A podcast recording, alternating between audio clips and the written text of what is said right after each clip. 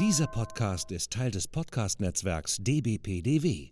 Die besten Podcasts der Welt.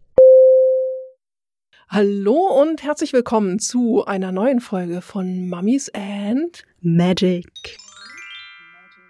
Wir sind wieder da. Am Mikrofon sitzen das Nilpferd, das Hallo. Krokodil. Und wir haben heute auch wieder einen Gast, der schon dreimal, nee, zweimal bei uns war, zum dritten Mal heute. Dreimal ist Tradition, nicht wahr?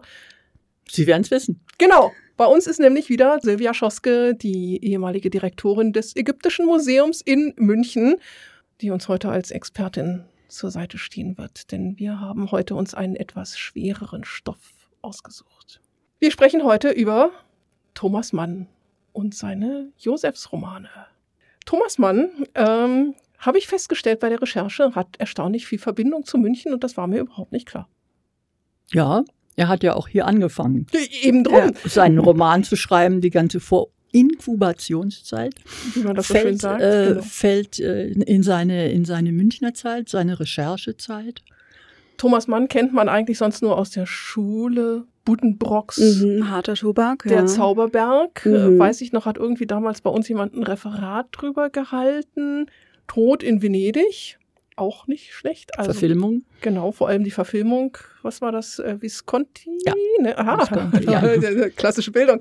Funktioniert doch wieder. Also, wir beschäftigen uns heute mit Thomas Mann und seiner Josefs-Tetralogie. Josef und seine Brüder. Begonnen 1925 in München zu schreiben. Und der erste Band, Tetralogie, Vier. vier. Mhm. Der erste Band ist am 10. Oktober 1933 erschienen und deswegen haben wir 90-jähriges Jubiläum und haben uns gedacht, das kann man mal feiern, indem wir auch eine Podcast-Folge dazu machen. Wir können nicht nur flache Dinge. Ja, heute was mit Tiefgang. Ein bisschen Thomas Mann aus meiner Schulzeit. Ich bin da relativ unbescholten dran vorbeigegangen. Wir haben da nichts dazu gemacht. So äh, Nobelpreisträger, das hatte ich noch hingekriegt und äh, Buddenbrocks, aber sonst, oha. So viel zur erzählen, klassischen wann ich. Thomas Mann. Bitte. Also ich habe den, also Thomas Mann kannte ich natürlich auch schon, Schule, klar.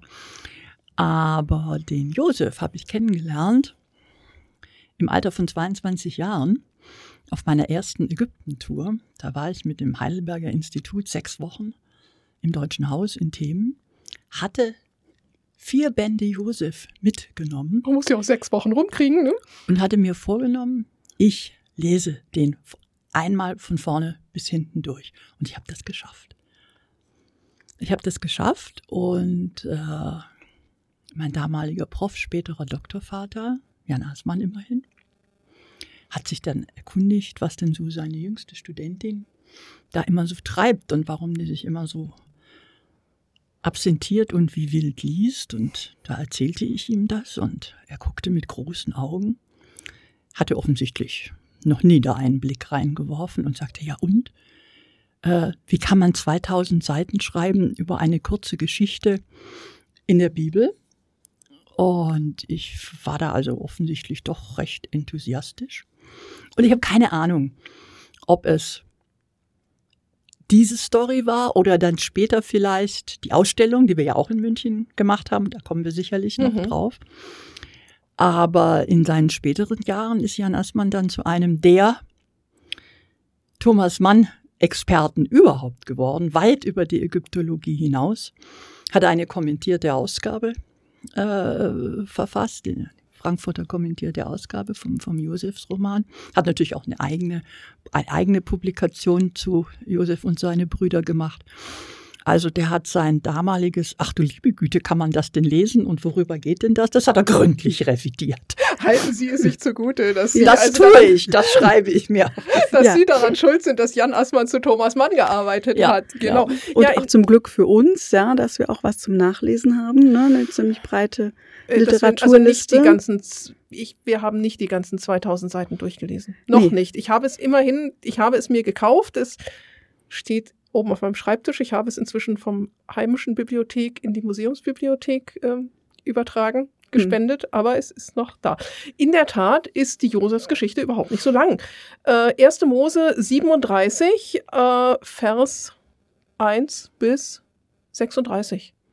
Ist nicht lang. Nee, kurz und ist, knapp. ist ein kurzes, ein kurzer Abschnitt, äh, dass man aus solchen Sachen riesige Romane macht, äh, überhaupt kein Problem.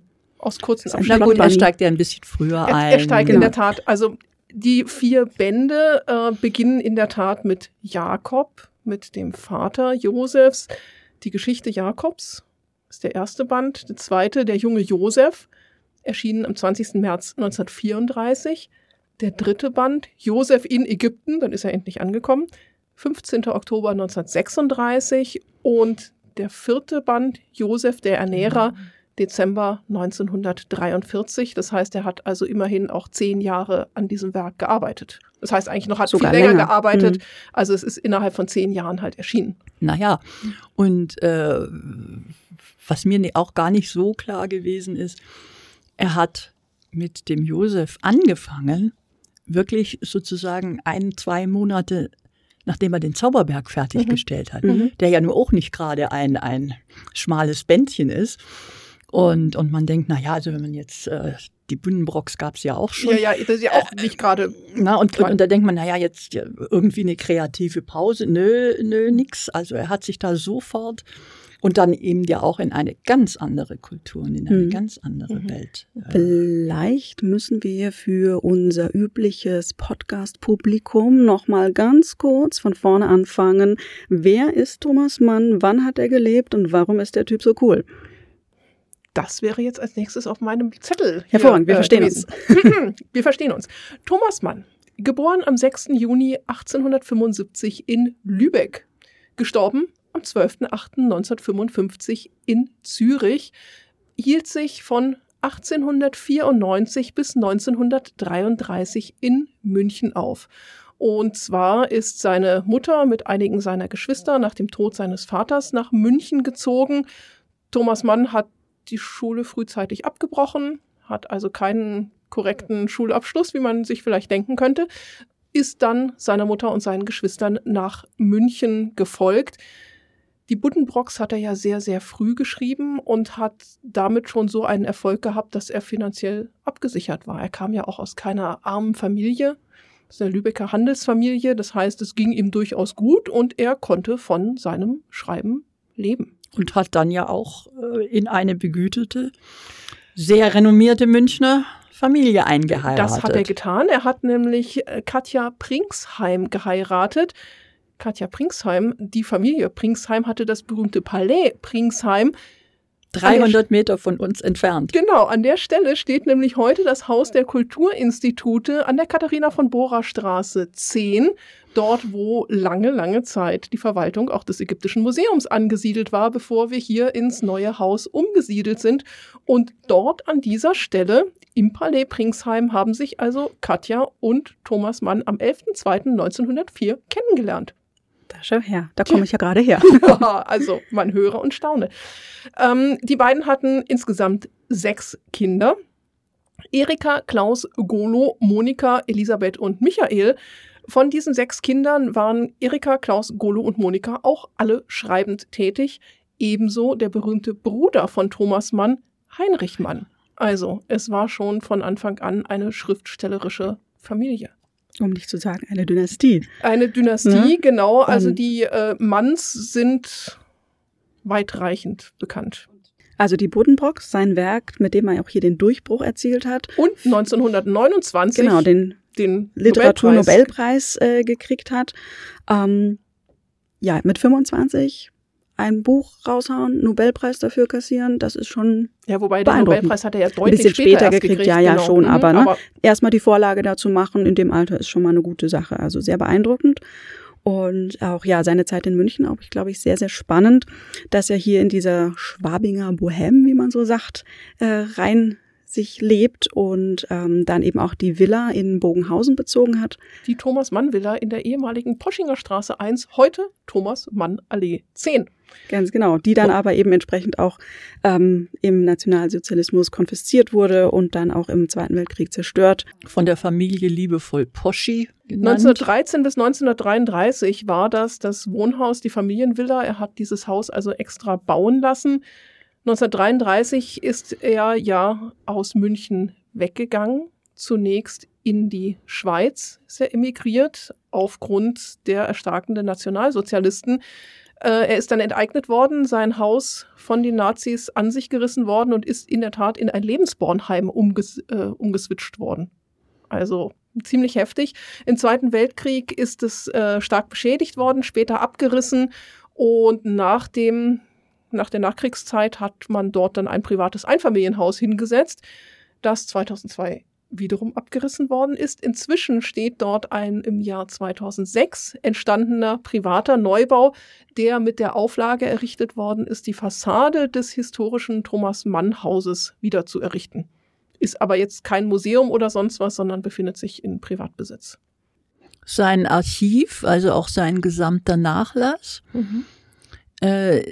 Ist, nachdem er ja nach dem Krieg nach Zürich gegangen war, an der äh, ETH in, in, äh, in Zürich, ähm, ja, mhm. durchaus auch zu benutzen und, und es ist auch, äh, dort sind eben auch Gegenstände, beispielsweise sein Schreibtisch, mhm. seine Bücher, äh, was auf dem Schreibtisch zu sehen war. Da gab es nämlich auch einige Ägyptiaker, echt mhm. und falsch. Und ähm, da durften wir uns damals bei der großen Ausstellungstournee durchaus großzügig bedienen. Mhm. Heute gibt's hier in München auch noch einiges zu Thomas Mann. In der Monazensia im ersten Obergeschoss gibt es nämlich die Bibliothek der Familie Mann. Und 2019 gab es dort ja auch eine große Ausstellung zu Erika Mann und ihrem Schreibleben. Nicht zu vergessen den Bären. Der Bär. Der Bär stammte aus der, aus, aus der Familienvilla und äh, hielt eine, eine Schale in der Hand, wo die Gäste des Hauses ihre Visitenkarten reinzulegen ah. pflegen. Und der tauchte vor gar nicht allzu langer Zeit wieder auf und steht jetzt auch im Literaturhaus oben, direkt, wenn man Im, aus dem Lift tritt. Im Literaturhaus, aber nicht in der Monazensia. Nein, nein, äh, ich meine im, im, im, Literatur, im Literaturhaus. Ah ja, er, ja. dann ja. sollte man auch in dem Literaturhaus nochmal genau. Ja, in einer Vitrine. Mhm. Ansonsten das Archiv in Zürich ist auch online. Ein paar Sachen sind digital. Da kann man auch mal ein paar Stichwortsuchen eingeben und findet ein paar schöne Schlagworte zumindest. Es ist nicht alles online, aber wir geben es in die Shownotes. Warum Zürich? Wir haben eben schon gehört, er ist 1933 in die Schweiz emigriert, ist dann 1938 in die USA übergesiedelt, hat die amerikanische Staatsbürgerschaft 1944 bekommen, war dort äh, in Princeton tätig und ist 1952 wieder bis zu seinem Tod in die Schweiz zurückgekehrt, hat Deutschland also nach 1933 nicht mehr betreten. Es gibt aber einen sehr schönen, ein sehr schönes Zitat von ihm. Er sagte nämlich in seiner amerikanischen Zeit, es ist schwer zu ertragen.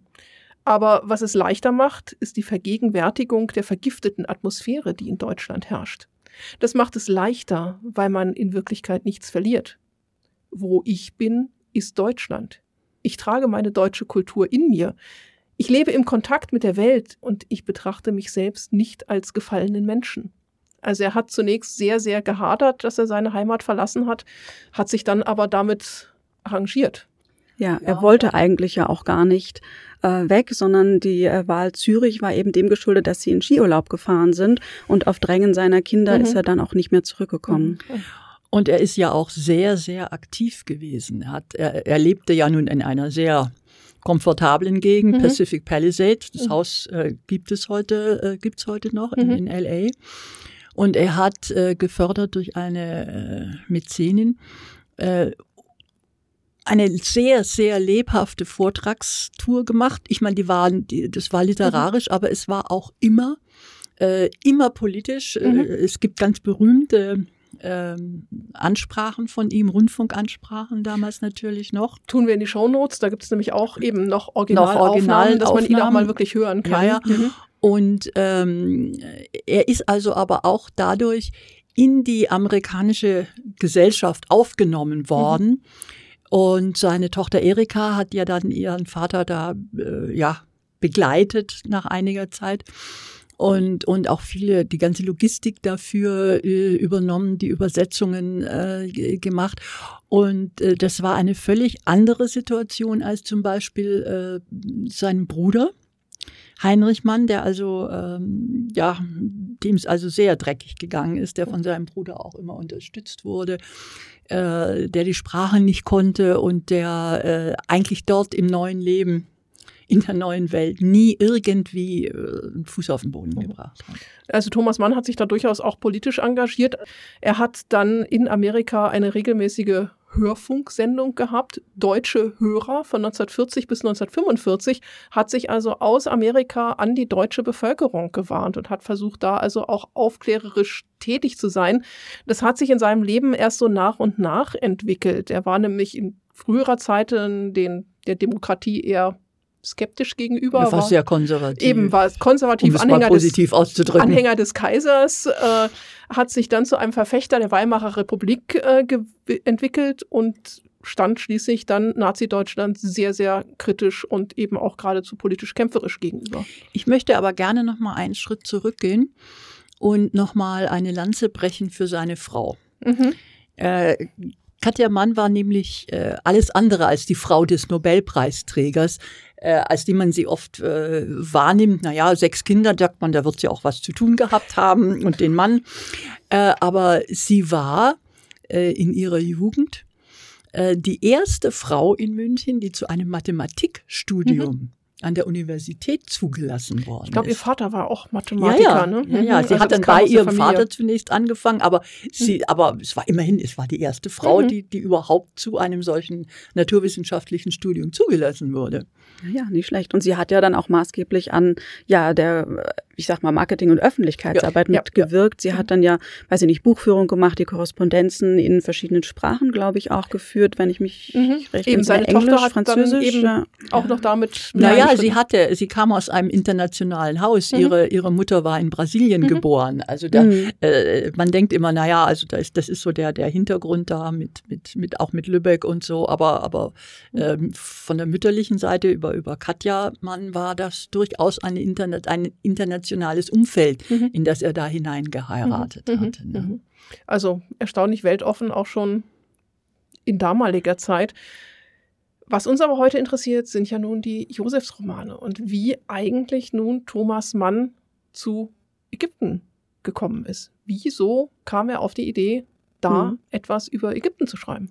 Vielleicht ganz kurz als Vorgeplänkel noch, dass wir sagen, wir sind hier in der Münchner äh, Szene in der Schwabinger Bohème. Wir leben hier in einer Villa, wir sind hier in schicken Kreisen unterwegs.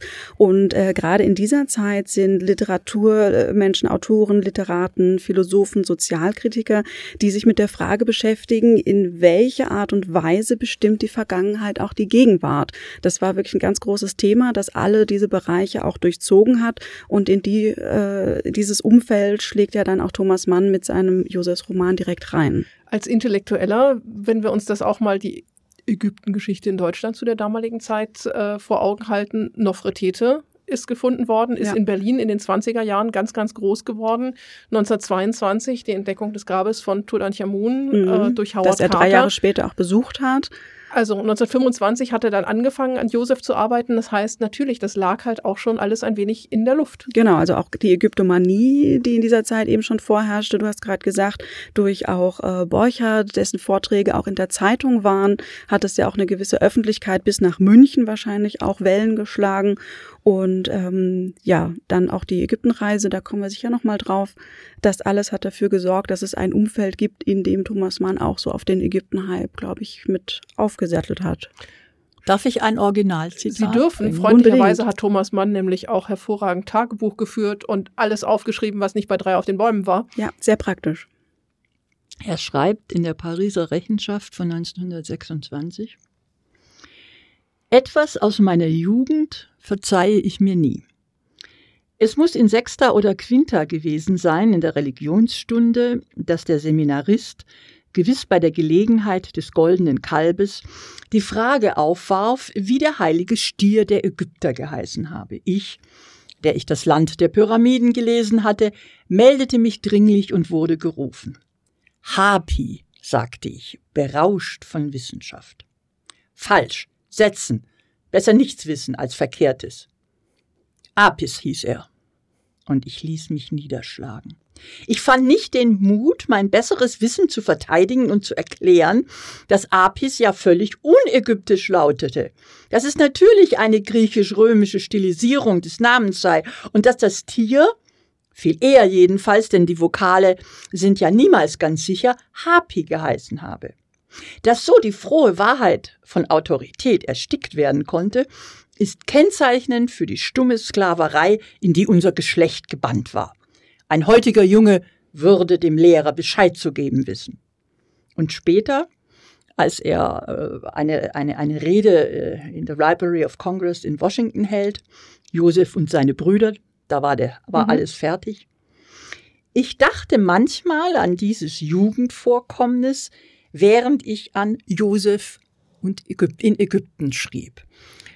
Und äh, ein Psychologe würde sicherlich sagen, das ist ein traumatisches ähm, Jugenderlebnis und man muss 2000 Seiten schreiben, um das in irgendeiner Weise äh, zu, äh, ja, zu bewältigen. Wobei auch hier wieder ein, mein persönlicher Bezug dazu, auch ich habe im Religionsunterricht das erste Mal ein Bild aus dem alten Ägypten gesehen in der Grundschule, hatte dann allerdings kein solches Trauma äh, zu bewältigen.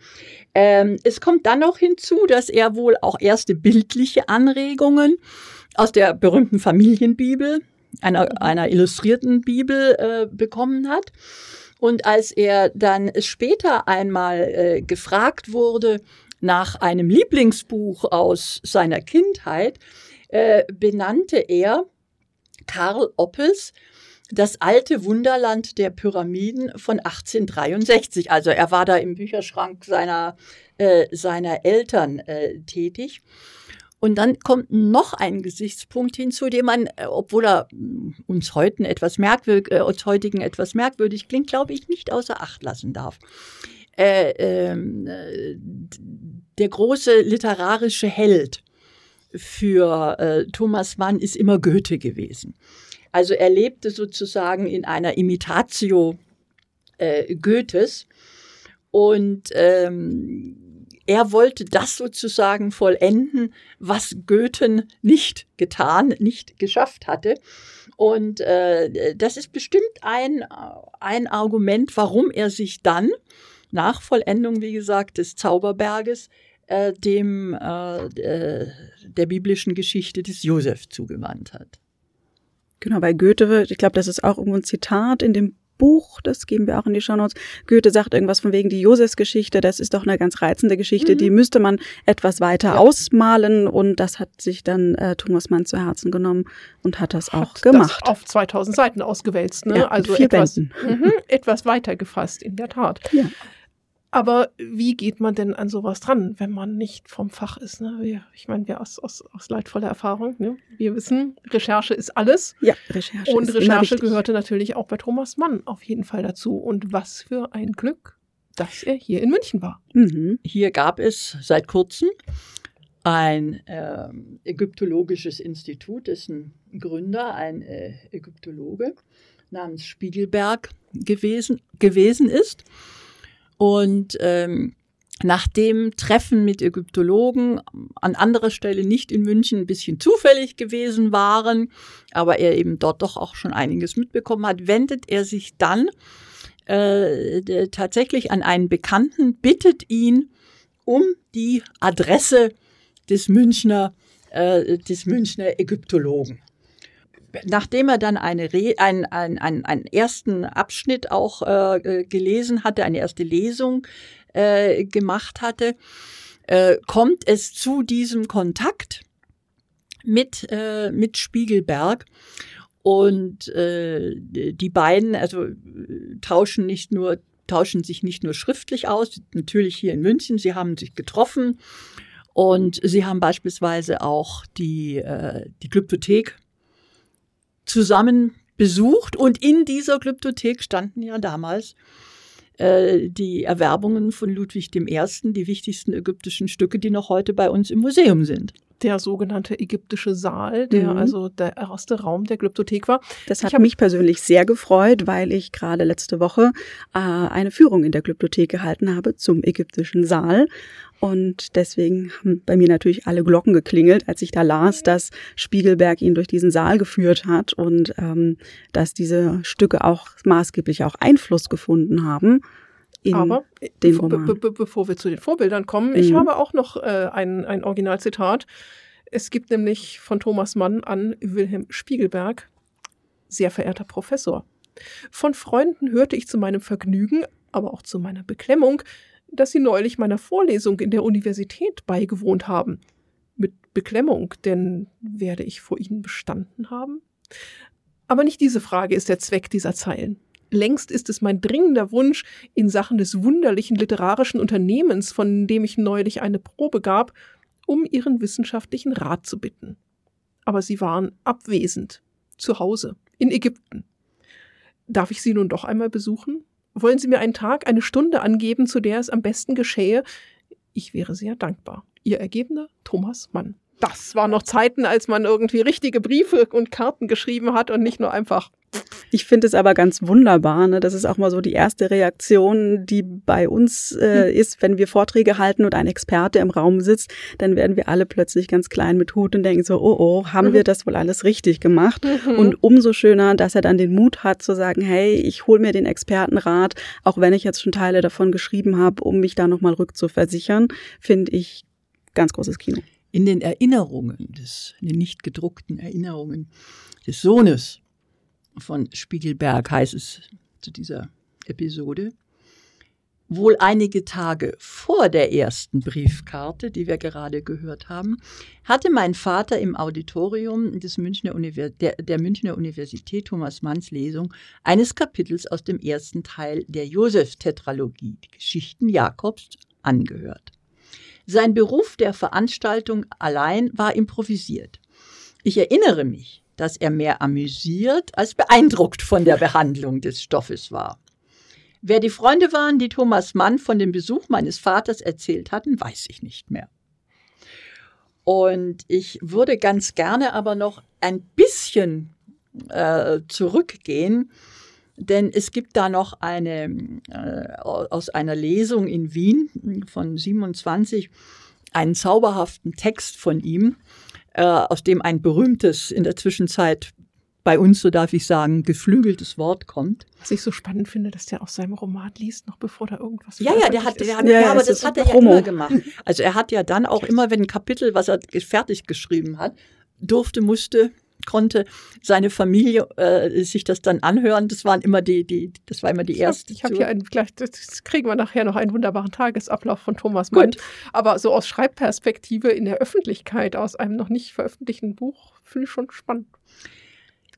Bevor ich zu schreiben begann, sagt Thomas Mann, habe ich Salambo wiedergelesen von Gustave Flaubert, um zu sehen, wie man es heute nicht machen kann. Und dann kommt nur keinen archäologischen Brokat. Das finde ich eine herrliche Formulierung. Nur nichts gelehrt, artistisches und keinen gewollt gegenbürgerlichen Kult krasser Exotik. Das Archäologische ist ein Reiz unter anderem, der wenigst wirksamen, wenigst ausschlaggebenden einer entschieden. Also da setzt er sich doch äh, sehr, sehr direkt davon ab, von diesen ganzen Historien, Schwülsten und so weiter. Und wenn man aber jetzt äh, vielleicht glauben mag, ähm, naja, er hat sich dann von Archäologen, Ägyptologen beraten lassen. Das werden wir ja noch hören. Er hat wörtliche Zitate äh, übernommen, jede Menge. Er hat an Bildern entlang geschrieben. Könnte man ja denken, das ist eine furchtbar trockene Sache. Äh, was mich so beeindruckt ist, dass er einen sehr humorvollen, äh, auch sich selbst nicht immer ganz ernst nehmenden Stil. Das traut man ihm so gar nicht zu, wenn man so seine Tagesabläufe und dieses furchtbar pedantische hat. Das steht so in einem, in einem gewissen Widerspruch zueinander.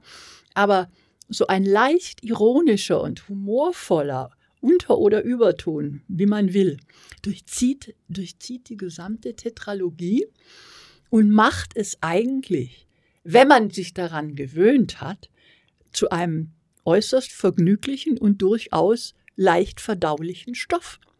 Natürlich ist da viel Philosophie noch dahinter und, und, und so, aber, aber dieser, die, das hat er eigentlich durchgehend auch, auch gehalten.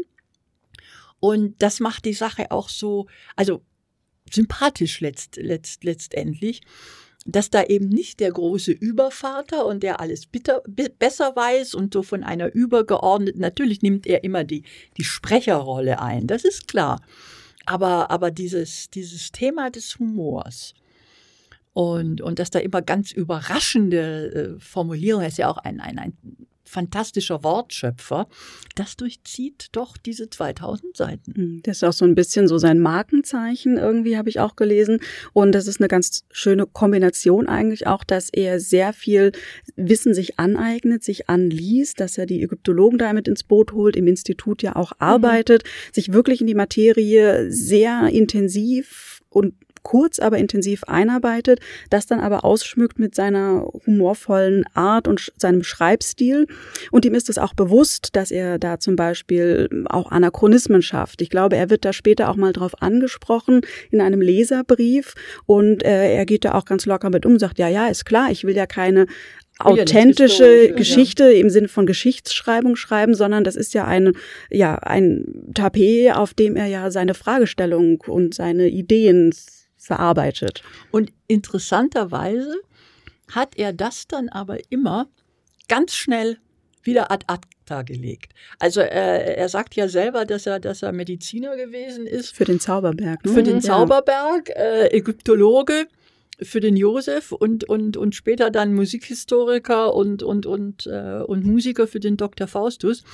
Aber wenn er mit einem Sujet durch war, dann war er auch damit durch und hat das dann nicht irgendwie noch, was weiß ich, durch irgendeine Nebenfigur oder sowas ähm, äh, nochmal nachklingen lassen. Wobei andersherum gibt es das schon. Es gibt im Zauberberg eine kurze Passage, äh, wo die Hauptperson, Hans Kastorp, äh, in einem Gespräch mit seinem Cousin äh, eine genaue Beschreibung äh, liefert des Tierkreises von Denderer. Ja, das stimmt.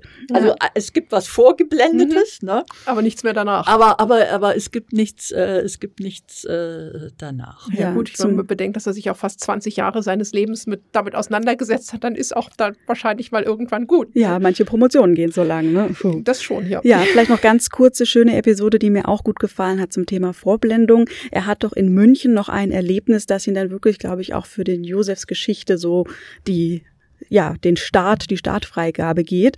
Er besucht eine Galerie, dort hängen Werke von Hermann Ebers, dem Sohn des jenen Georg Ebers. Ägyptologe in mhm. mhm. Und ähm, dort werden äh, Thomas Mann Lithografien gezeigt, die äh, Hermann Ebers eben gemacht hat, zum Thema der Josefsgeschichte. Und er ist da so begeistert von, dass äh, Thomas Mann eben sagt, wow, dazu müsste man eigentlich mal was schreiben. Und hatte eigentlich vor, ja, so einen knappen Begleittext zu machen. Worum in der Künstler gebeten Knapp. Mhm. Knapp, ja. Thomas und, Mann und äh, knapp. Ja, Hermann Ebers. Den Fehler. ja, das war vielleicht dann ein bisschen zu zu äh, kurz gedacht, weil äh, Thomas Mann sich dann eben in seiner Manier einarbeitet, wirklich ganz tief und viel und dann auch ja, ich glaube, er schreibt ihm dann zwei, drei Jahre später, ich habe gerade mit der Forschung irgendwie abgeschlossen und bin jetzt soweit, die äh, Charaktere auszuarbeiten. Und das Ganze ist dann ja 16 Jahre später erst fertig geworden. Etwas eskaliert sozusagen. Ein wenig, ja. Äh, diese Serie äh, von Lithografien, die gibt's heute noch. Die sind zwar nicht uh, publiziert, aber -hmm. die mhm. gibt's noch im, im, äh, im Archiv äh, in Zürich. Und ähm, gibt sie dort. Wir hatten sie damals in der Ausstellung äh, mit dem Vermerk. Diese Serie gab Thomas Mann, als er sie in der Galerie Kaspari ausgestellt sah, die erste Anregung zu seinem mehrbändigen Josef-Werk. Das ist vielleicht auch ein bisschen äh, hochgegriffen. Aber das war halt so, nicht? Da kommt so vieles äh, mhm. da zusammen. Da, da ein Anstoß, da eine, äh, da eine Idee und so weiter. Und dann, äh, glaube ich, wäre es jetzt in der Entstehungsgeschichte an der Zeit, äh, ins Jahr 25 zu gehen, äh, weil er da nämlich eine Einladung bekommt zu einer ersten Ägyptenreise. Oh ja. Er war zweimal in Ägypten mhm. Und ähm, äh, jetzt ist er, äh, jetzt äh, äh, wird er dort eingeladen von so einer, einer, ja, heute würde man sagen, so Kreuzfahrt, Kreuzfahrtlinie, ja. äh, Stinneslinie mhm. auf, auf, auf, auf einen, auf einen Dapfer. Mhm, drei und, Wochen Mittelmeer und dann äh, eben auch Wochen bis Mittelmeer, Ägypten, ja. Drei Wochen Mittelmeer und, äh, und das muss also eine ziemlich, ähm, ja, äh, heftige, äh, heftige Geschichte sein. Denn ähm, er ist ganz, er ist nur ganz kurz und äh, äh, ganz kurz und knapp dort. Und ähm, ich suche mal schnell in meinen bereitgelegten Zitaten. Also er ist dann auf jeden Fall nur sehr kurz in Ägypten und er beschreibt das sehr, sehr eindrücklich auch dieses pulsierende Kairo, das ihn irgendwie ziemlich geflasht haben muss. Dann sind sie da rausgefahren zu den Pyramiden, wo er dann umringt war von Händlern, die ihm Souvenirs verkaufen wollten. Das beschreibt er auch ganz eindrücklich und ich glaube, jeder, der nach Ägypten reist, der sehr, kennt sehr das auch. Nachvollziehen, ja. Er ja. schreibt, wie, wie er dann einen Esel hatte, der wahlweise, je nachdem, wer, wen er geritten hat, äh, Bismarck, Maurice oder Duli hieß. Also, es war ein schöner Esel, den er leider gelobt hat, was ihn viel Geld kostete. Also sehr äh, mhm. humorvoll, aber ich meine, wie jeder andere Reisebericht ähm, äh, eigentlich auch. Und dann geht's, äh, dann geht's also tatsächlich ähm, äh, für, äh, für einen Tag nach Oberägypten. Wir waren in Luxor, in Karnak, in den Königsgräbern von Theben. Bei Nacht fuhr ein Schlafwagen uns hin und zurück. Holla. Ja, ja, anstrengend. Und er ist dann, also er ist in Luxor gewesen, in Karnak, aber war auch oft im Tal der Könige. Und da kommt jetzt eine hochinteressante Geschichte, äh, denn dort steht er, äh, wie er glaubt und schreibt. Amenophis IV., an dessen glasbedeckter Mumie im Porphyrsarg ich lange in Rührung stand. Und er beschreibt das jetzt noch weiter. Und merkwürdigerweise, Amenophis IV ist ja Echnaton, hat das, bevor, mhm. bevor wir uns damals in der Ausstellung drum gekümmert haben, äh, niemand hinterfragt. Mhm. Äh, man kannte weder damals noch heute das thebanische Grab. Es gibt ja einiges, KV 55 und so weiter, aber jedenfalls stand er nicht im Grab des Echnaton, sondern, sondern im Grab von Amenophis II. Hm. Knapp daneben. knapp, knapp vorbei. Zwei daneben, genau. Ja, und äh, wir wissen ja, dass er, dass er äh, die ganze Geschichte, was er mit Spiegelberg diskutiert hat, mhm. dass er seinen ganzen Roman in die Zeit von äh, Amenophis IV. Echnaton in die Amarna-Zeit verlegt. Und dass das Ganze letztendlich wahrscheinlich auf einem Irrtum beruht, ist auch wieder so eine. Naja, also Story. ich meine, der kam natürlich halt wieder einiges zusammen. Also er hat ja grob aus der Geschichte geklaut. Er hat ja, es beginnt ja mit Amenophis III. Er mhm. hat ja dann die Haremsverschwörung, die ja eigentlich unter Ramses III ja. war, dann ja. dahin gelegt. Und natürlich kannte man zu dieser Zeit Echnaton, weil ja eben, ne, Borchardt, Nofretete, das war halt gerade diese, auch dieser, dieser künstlerische Stil, der ja gerade auf die 20er Jahre getroffen ist, das war halt war halt auch ja. in. Ne? Ja, aber er ist, ist schon, ja nicht nur aber, mhm. der, äh, Sie hatten es ja vorhin schon erwähnt, nicht nur der, der, der Ägyptomanie jener mhm. Epoche gefolgt, nee. sondern äh, wir kennen ganz genau, weil sie sich auch in Zürich befinden, seine sehr, sehr schmale ägyptologische Bibliothek. Er hat sich dann auf, auf Empfehlung von Spiegelberg einiges äh, zugelegt. Mhm. Ähm, und wenn man sich da das Erscheinungsdatum anschaut, in der Zwischenzeit, die mhm. Borchardt Amarna war ja nun schon ein paar Jahre her, aber in der Zwischenzeit waren eben die ganzen Berichte dazu auch erschienen. Die Fachpublikationen. Mhm. Fachpublikationen auch ein bisschen populärwissenschaftlich. Und er hat, die sind alle seine Bücher sind aus diesen 20er, Anfang 30er Jahre. Er hat dann auch Howard Carter in der deutschen Übersetzung natürlich gehabt. Und er ist absolut auf dem wissenschaftlichen Level seiner, äh, seiner Zeit. Also er schreibt da äh, wirklich eben keinen archäologischen Brokat und nicht irgendwas mhm. Schwülstiges, mhm, Wiedergekäutes, mhm. sondern er hat das Neueste und, und, und nimmt auch die neuesten Ergebnisse dieser Wissenschaft in seine Bücher mit auf. Als Autor, als Schriftsteller kann er es sich dann natürlich erlauben, anachronistisch zu sein und das mogeln, halt, ja. halt ein bisschen, ein bisschen äh, hin und her zu schieben. Wobei äh, eine Sache schon äh, interessant ist. Also einerseits schreibt er, hat er überhaupt keine Bedenken, zum Teil wörtlich die Vorlagen mhm. der Fachpublikation zu übernehmen, auszuschmücken. Aber man kann sie wirklich manchmal bis auf die Zeile genau sagen, bis in die letzte Kleinigkeit hinein. Und er baut auch wunderbar Dinge zusammen. Also, äh, um nochmal den Münchner Bezug zu nehmen. Wir haben hier eine, eine großformatige Würfelstatue eines hohen Priesters, Big Enchons. Wir gehen jetzt mal nicht in die Details der Datierung von Statue und Inschrift hinein. Und das hat ihn in der Glyptothek damals stehend inspiriert und hat ein eigenes Kapitel geschrieben über den hohen Priester Big Enchons oder Becknechons, wie er ihn nennt.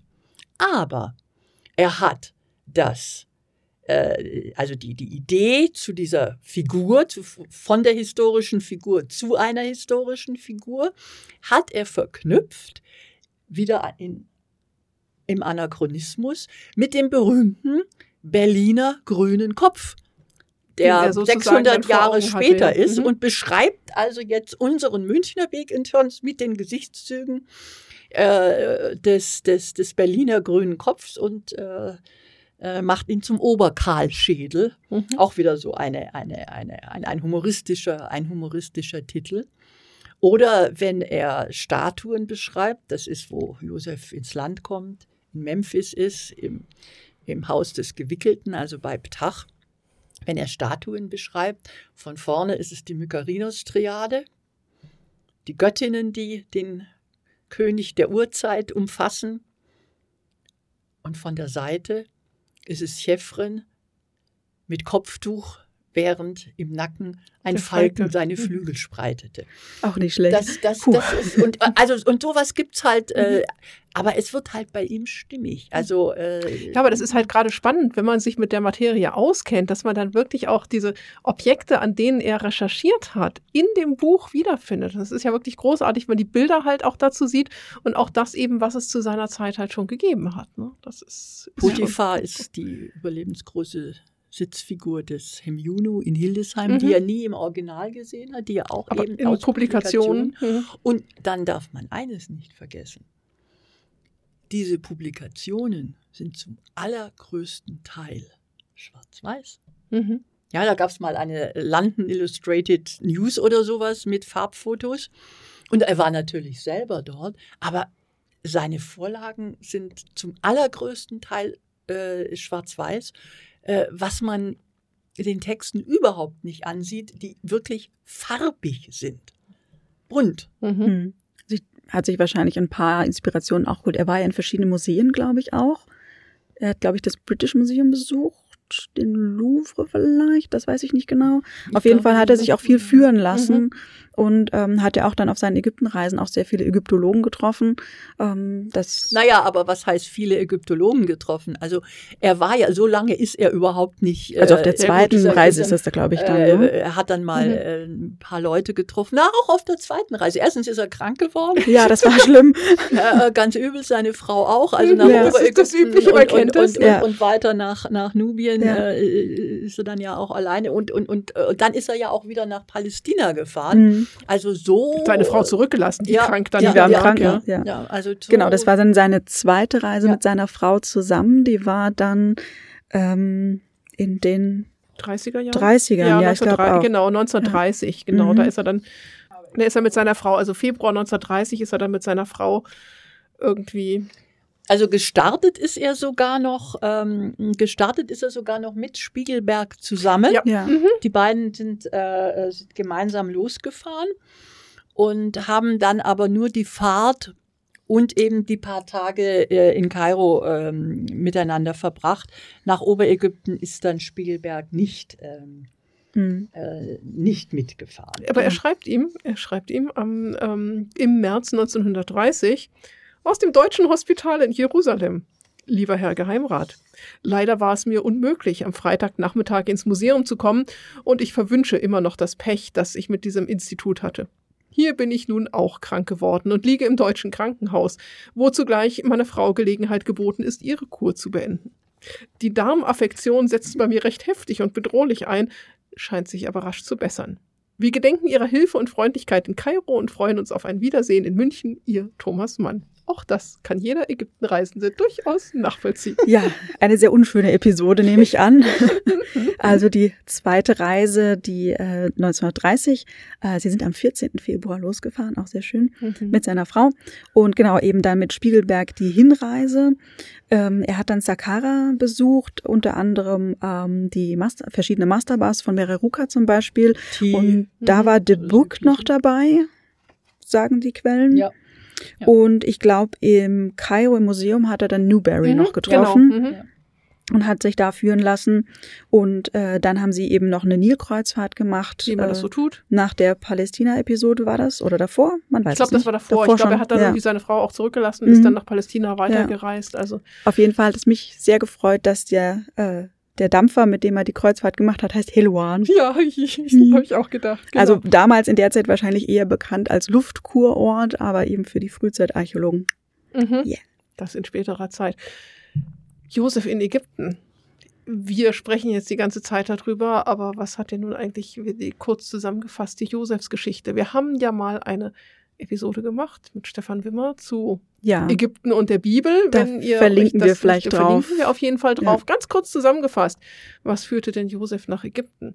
Josef, der Sohn von Jakob, genauer gesagt der allerjüngste Sohn von Jakob und seiner Lieblingsfrau Rachel.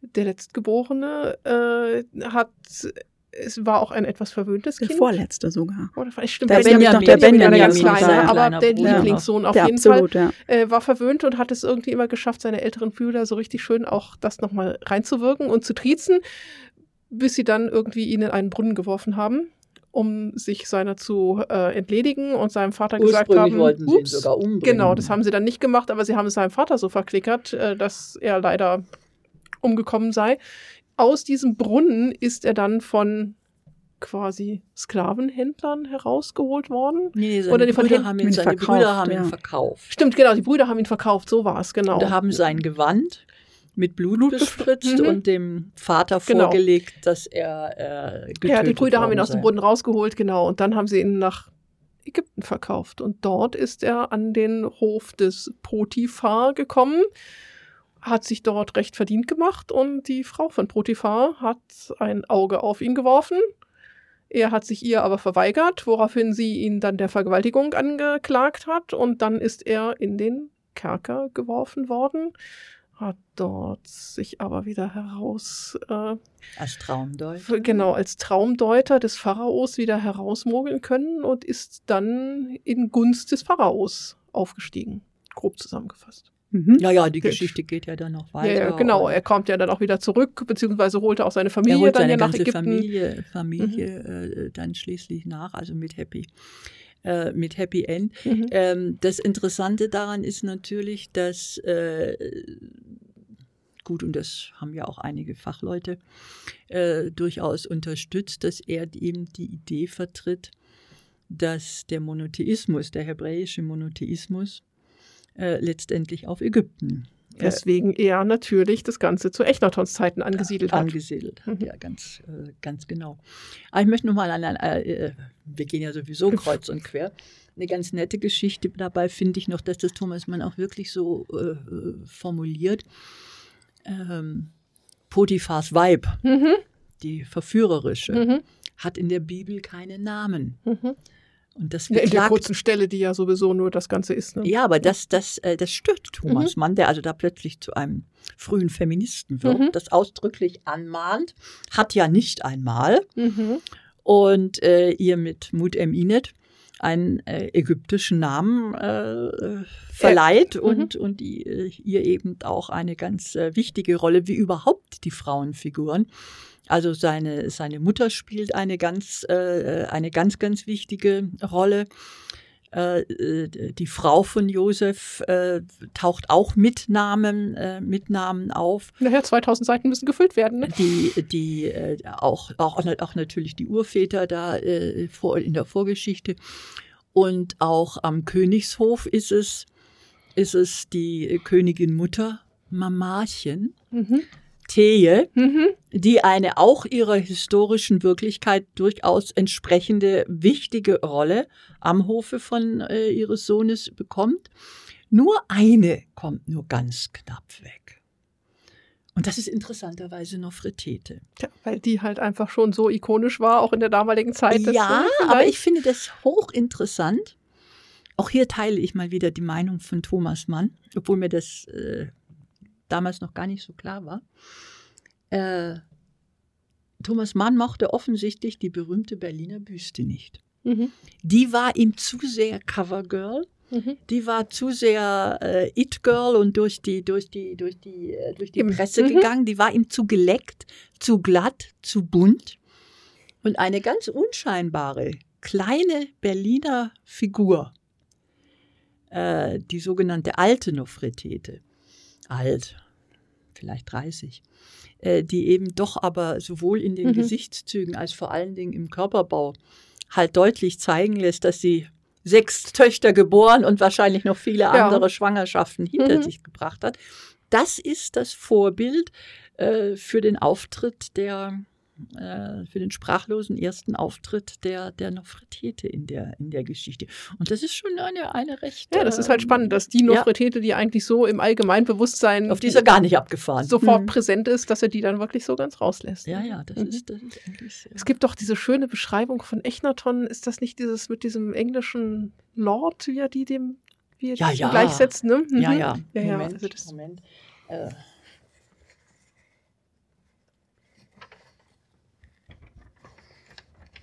In, die, in, die Beschreib äh, in die Beschreibung des Echnaton ist übrigens auch viel Tutanchamun eingegangen. Äh, zum Beispiel der, der Thronsessel, den er mhm. ja im Original, ähm, den er ja im Original ähm, Tutanchamun ist überall. Äh, ja, muss auch sein. Hat. Ich meine, 1922 Tutanchamun mhm. und äh, drei Jahre später äh, war dann Thomas ja, Mann in Ägypten mhm. und hat sich eben das Grab von Tutanchamun angeguckt und auch seinen Grabschatz im Ägyptischen Museum in Kairo. Mhm. Also da war das ja wirklich noch ganz neu und ganz. Und ja, er beschreibt super. eben den Echnaton als ein Engländer von etwas verblühtem Geschlecht. Genau. Ist diese, Hervorragend. Großartig. Diese, das ist diese, diese, sehr, sehr schön. schön abgerechnet. Ja, ja also ähm, äh, übrigens äh, ganz in meinem Sinne ähm, beklagt er sich auch darüber, dass man, dass die, dass die, die Mumien sozusagen oder die Verstorbenen ihrer Schätze beraubt im Museum liegen und, und, davon getrennt sind. Und das, er sagt eigentlich das, was wir ja hier im Museum auch in der entsprechenden Vitrine haben, ähm, dass eben äh, das Ausstellen von Mumien etwas ist, was mit äh, den ursprünglichen Ideen der mhm. Ägypter mhm. überhaupt nichts mhm. äh, zu tun hat und, und, und beklagt das auch ausdrücklich und äh, stellt auch fest, dass äh, Tutanchamun eben der einzige ist, den man dort dann noch belassen hat. Und ich denke mir manchmal, was würde er wohl heute sagen? Damals war das ja noch eine einigermaßen würdevolle äh, mhm. Präsentation des Tutanchamun, eben in einem seiner Särge äh, sowohl im Äußeren als auch in einem der Goldsärge. Und heute liegt er in der Holzkiste nackt und bloß äh, neben dem Eingang. Ja, also, äh, also nicht wirklich schön, ja, nicht ja. sehr pietätvoll. Ja, Was hätte, wie hätte das ein Thomas Mann gegeißelt? Hätte ihm wahrscheinlich nicht gefallen, ja. Also er ist mittlerweile zumindest mal wieder mit einem Tuch bedeckt, aber. Ja, ja, mit einem Tuch bedeckt. Ja. Mit offenen Füßen und offenem Gesicht. Ja, Richtig, eben, ja. Ich meine, genau, vorher also war nicht mal das Tuch da. Also das, äh, ja, aber gut. 1992 gab es dann hier im Ägyptischen Museum, das heißt noch damals in der Residenz, eine Ausstellung zu. Nee, nee, nee, nicht in der Thomas Residenz. Nicht in Nein, sondern ich dachte, äh, ich hatte die mal in der Residenz verortet. Na, da hatten wir ha. doch den Platz gar nicht. Ach, hat, ich, ich, weiß ja nicht mehr, wie groß die waren. Das war ja lange vor meiner das Zeit. Das war eine große Ausstellung. Im? Äh, in der Stuckvilla. Ah, in der Stuckvilla. Ja, das, war, der, das war eine Zusammenarbeit oh. mit der Stuckvilla, eine ganz tolle Zusammenarbeit. Aber die haben wir gar nicht äh, zunächst einmal in der Stuckvilla gezeigt, sondern an einem noch, wie soll ich sagen, besseren Ort, äh, nämlich in seiner Heimatstadt, in Lübeck. Mhm. Dort im St. Annen Museum. Und dafür war sie zunächst konzipiert worden. Wir hatten das, an, das andere schon äh, im Hinterkopf, wenn auch noch nicht alles. Und ähm, das war äh, eine literarische Ausstellung, die, für die wir damals sehr, sehr viel Lob äh, ja, ist ja ganz ungewöhnlich, haben. dass ein ägyptisches Museum eine literarische Ausstellung macht. Ne? Musterbeispiel für eine literarische Ausstellung. Hm, da fühlt man sich ja. als Ägyptologe dann doch mhm. etwas äh, geschmeichelt. Gebauchpinselt. Gebauchpinselt, mhm. ja. Und ähm, die war nun, äh, damit, da haben wir eigentlich das gemacht, was wir hier gerade auch tun. Wir haben nämlich erstens die Entdeckungs-, äh, die, die Entstehungsgeschichte des Romans gezeigt. Wir haben aufgezeigt, wie er gearbeitet hat. Äh, wir hatten da seinen originalen Schreibtisch mit den, mit den Büchern und, und seinen Ägyptiaka. Und wir haben aber, um sozusagen die Schwarz-Weiß-Bilder von Thomas Mann, äh, von Thomas Manns Vorlagen nachzuempfinden, nicht die Originalobjekte hingestellt, sondern ganz bewusst Abgüsse. Mhm.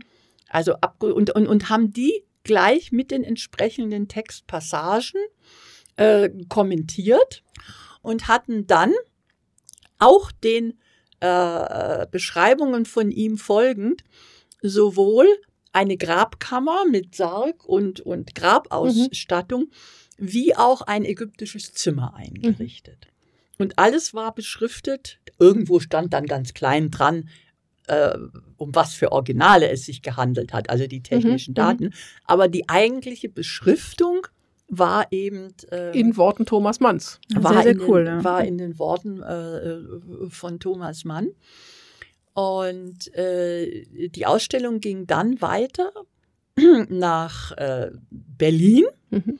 wobei sich Berlin dann den Luxus erlaubt hat, das für die äh, historischen Personen mit den Originalen Klar. zu machen, auch mit einer zweiten Publikation. Und dann ans Römer-Pelizeus-Museum in Hildesheim. Und dann begann die internationale Tournee. Äh, wir hatten damals Verbindungen zu einem wichtigen äh, Mitarbeiter im, im äh, Kultusministerium in der Schweiz, in Bern, der auch ein paar, hm. die Welt ist klein, äh, der auch ein paar Jahre Ägyptologie hier in München. Alle Welt hat Ägyptologie äh, studiert, ne? Studierte, mhm. Studiert hatte, Urs Staub. Und der hat dann die Ausstellung äh, nach, der hat auch den Kontakt zu Zürich gemacht und äh, hat die Ausstellung nach Bern, nach Zürich und schließlich noch, italienisch musste auch sein, äh, nach Ligornetto. Das liegt mhm. nicht weit von Como, da gleich neben dem Tessin sozusagen ähm, oder im Tessin noch ähm, äh, gebracht. Und danach hatten die Kollegen im Museo Egizio in Turin, nachdem es schon mhm. eine italienische Übersetzung mhm. gab, äh, äh, noch äh, sich die Ausstellung auch nach Italien geholt. Nebenbemerkung, wir haben noch einige der italienischen Restkataloge von Thomas Mann hier im Museum, wenn die jemand käuflich erwerben möchte. cool. Die wirklich, das ist, das ist eine tolle Sache. Ja. Äh, aber äh, wer es nicht sich zutraut, ich habe nachgeguckt, es gibt auch noch die deutsche Version. Wir müssen unsere italienischen loswerden. Okay, okay, verstehe ich. Optisch ist es identisch. Und äh, dann ganz zum Schluss, als wir eigentlich schon fertig gedacht haben, wir haben fertig mit der Ausstellung, ähm, ist sie noch in Augsburg in einem Kulturzentrum äh, noch zu sehen gewesen. Also die ist von 92 bis 96 getourt. getourt. Das ja, war nicht schlecht. Tolle, ja. Großartig. Tolle, tolle, mhm. tolle Sache mhm. damals. Ich habe mir heute die zwei Ordner mit den Pressemeldungen oben nochmal durchgeguckt, äh, auf der Suche nach einem Artikel, den Sie noch haben wollten. Ja. Bin da auch auf was ganz Spannendes gestoßen, nämlich etwas, das nur am Rande sogar mit der Ausstellung zu tun hat. 1993 hat das Gymnasium in Mammendorf nämlich ein Musical zu Joseph gespielt.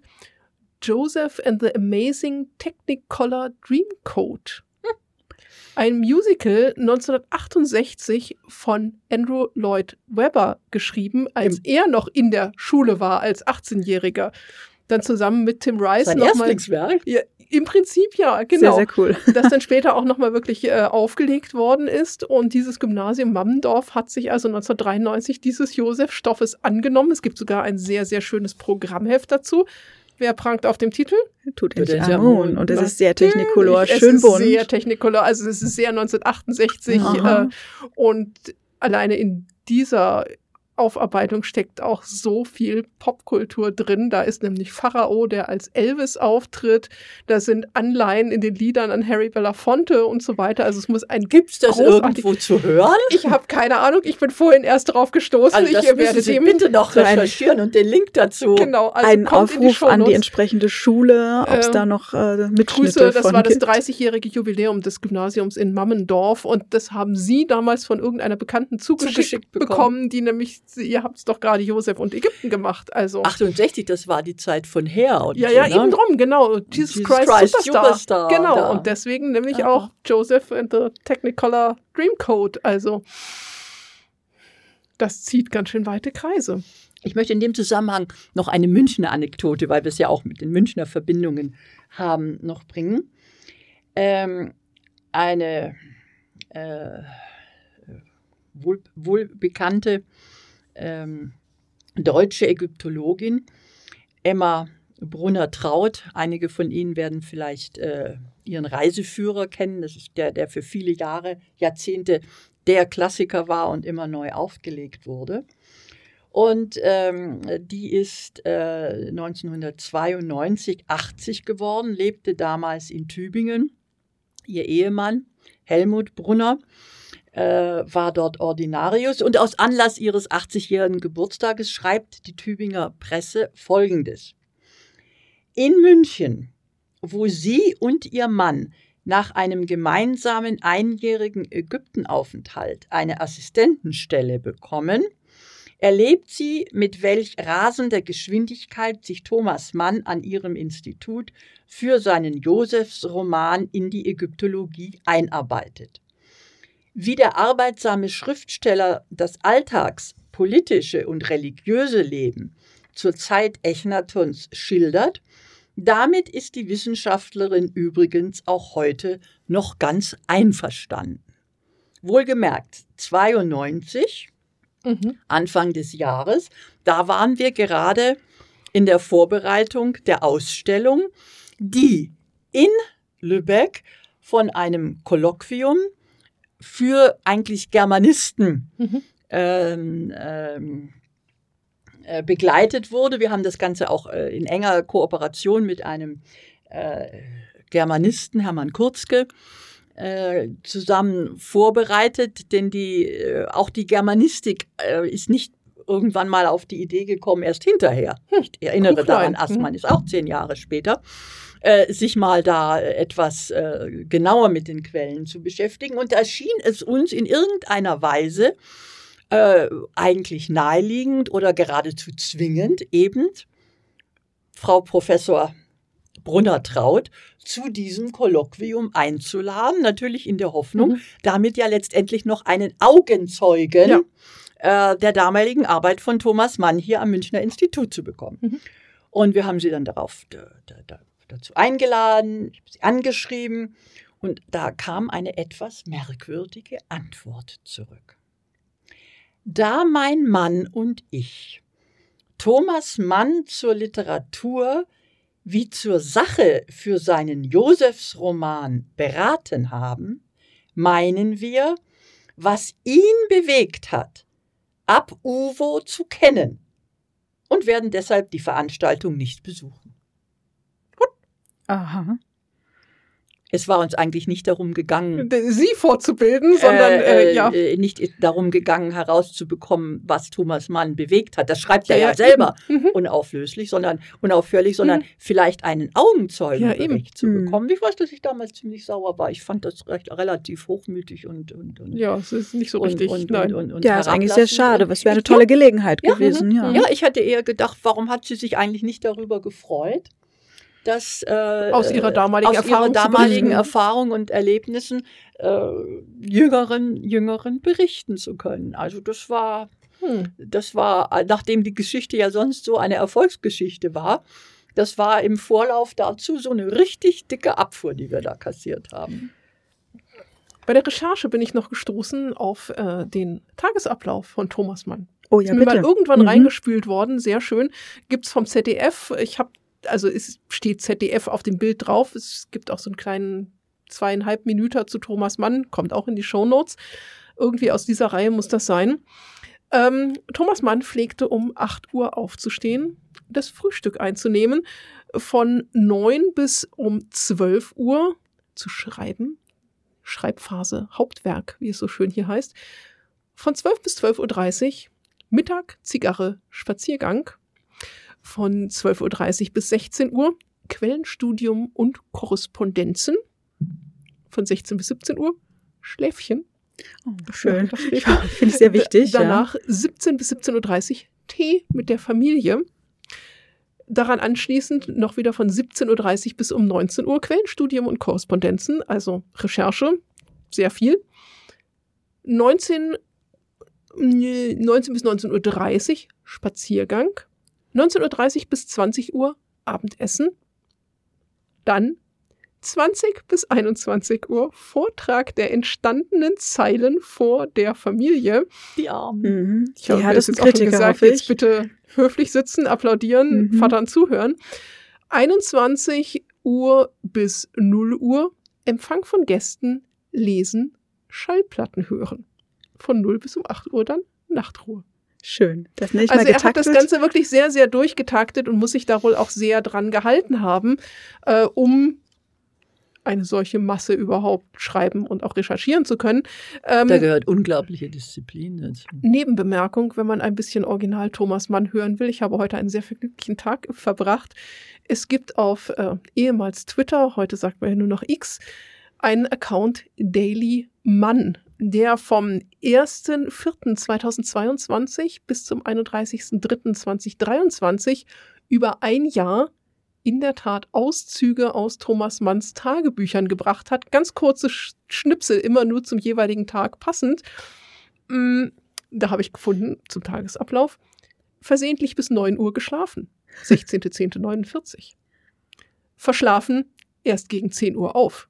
26.07. 38. Upsi. Wir erfahren aber auch, dass äh, Thomas Mann Seitenunterhosen getragen hat. Dinge, die man immer schon wissen wollte, ja. Und einige andere interessante Dinge. Also es lohnt Bitte sich auf die keine, Das war doch ein harmloses Detail. ähm, er war sehr oft sehr grummelig und schlecht gelaunt. Ähm, was ich sehr spannend fand, was er gesagt hat, am 8.1.43 mit dem Josef bin ich früher fertig geworden als die Welt mit dem Faschismus. Und das ist leider auch heute noch eine erstaunlich ähm, aktuelle Aussage. Yep. Das wäre also, ja fast ein Schlusswort. Das wäre fast ein Schlusswort, wenn ich auf die äh, Uhr gucke. Ist das ein Schlusswort? Nicht ganz. Ein Schlusswort zu Thomas Mann. Denn wir haben natürlich noch ein bisschen was anderes zu sagen. Ein paar, ein paar, ein paar kleine. Ihr habt schon lange genug durchgehalten. Herzlichen Dank für das Feedback zu unserer extensiven letzten Folge. Hoppla. Es gibt in der Tat Leute, die sich alle 15 Stunden durchgehört haben und sogar noch mehr fordern. Chapeau nach da draußen, das ist beeindruckend. Also, äh, wir haben äh, wohl wahrgenommen, dass euch unsere Rollenspielrunde sehr viel Vergnügen bereitet hat. Uns auch, ja, kommt bestimmt noch mal wieder was mehr. Es ja. wird uns ja immer noch so viel was reingespült. Es tut mir sehr leid, Nora, dass ihr immer zu Silvester nicht da seid. Es gibt ja. nämlich ein Cthulhu-Abenteuer, Sobex Silvester. Geil. ähm, ja, wir können ja mal gucken. Nehmen wir einen Laptop mit. Hm. Streamen. Wir gucken mal. In Neuburg-Weiher ist das Internet nicht ganz so stabil. Wir gucken mal. Man kann das ja Sonst auch außerhalb von Silvester mal spielen. Ja. Aber es gibt es auf jeden Fall, also äh, ganz großartig. Herzlichen Dank an TN Weiß, Arsinoe, ein sehr schöner Name, mhm. und Vera, die uns aufgrund von 15 Stunden Rollenspiel auf Kofi eine Spende hinterlassen haben. Oh, super, danke schön. Es wird wieder in Rollenspiel umgesetzt, mhm. auf jeden Fall. Herzlichen Dank auch an die unbekannte Person, die heute einen Großeinkauf bei Spreadshirt getätigt hat. Wir sehen, was ihr tut. Aha. Auch das kommt uns zugute. Wir sagen herzlichen Dank, dass ihr die Kunde von Mummies und Magic mit T-Shirts, Pullovern und Tassen in die weite Welt hinaustragt. Wir freuen uns, wenn ihr auf Kofi uns unterstützt, wenn ihr äh, Merchandising kauft. Wir freuen uns auch sehr, wenn ihr auf unseren Discord-Kanal kommt. Da entsteht inzwischen ein bisschen Leben. Ja, habe ich Austausch. mitgekriegt. Muss ich noch mal ein bisschen mehr reinschauen. Ich sagen, ich äh, schaue Strafen zu Nora. Ja, Nora versteht Discord nicht, deswegen ist Nora überfordert. Das geht, man kann sich da einarbeiten. Ja, man könnte. Ich arbeite mich jetzt erst woanders ein und dann Ja, schaue ich mal. Nora arbeitet sich nämlich jetzt woanders ein. Mhm. Archäologische Staatssammlung, sage ich nur. Heute mein zweiter Tag. Die dritte Station im Volontariat. Oh ja, es geht, ja, es ging super schnell. Jetzt ist schon Station drei und im April ist dann mein Volo vorbei. Ja, aber jetzt erstmal neuer Arbeitsplatz, neue Kaffeemaschine, alles wieder auf Null. Wir müssen uns jetzt gleich noch zusammensetzen. Wenn ihr diese Folge hört, ist es nämlich alles schon vorbei, weil wir nämlich jetzt dann noch am 21. 22. Oktober Oh, oh, oh, einen Vortrag halten. in Englisch. In Englisch. Mhm. Über? Wir sind auf der Konferenz, der Virtual Conference der International Society for the Study of Egyptomania Oh, sowas gibt's? Mhm, Sowas gibt's. am ja. kommenden Wochenende. Also wenn ihr das In? hört, war das schon das letzte In wo? Wochenende In online, also. So, in online. in Online. Die sitzen irgendwo in England, weil es Ja. ist ja in British Summertime. Das Ja. müssen wir noch umrechnen. das stimmt. Oh, da dürfen wir nicht zu spät kommen.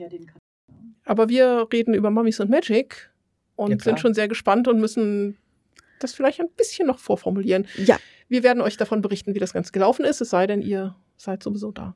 ja, wäre natürlich cool. Ansonsten, ja, weiß nicht, vielleicht kriegen wir einen Mitschnitt und dürfen das später.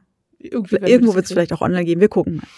Also, äh, wir haben auf jeden Fall noch viel zu tun. Es wird Mhm. nicht langweilig. Nein. Und deswegen sagen wir an dieser Stelle, Danke fürs Zuhören. wie immer, Danke für unseren Gast und die ganzen Anekdoten und Danke für die Einblicke. Jetzt müssen wir schauen, was wir beim vierten Mal machen.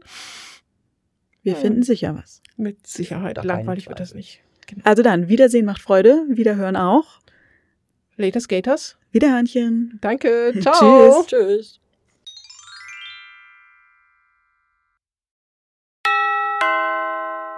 Dieser Podcast ist Teil des Podcast-Netzwerks dbpdw, die besten Podcasts der Welt.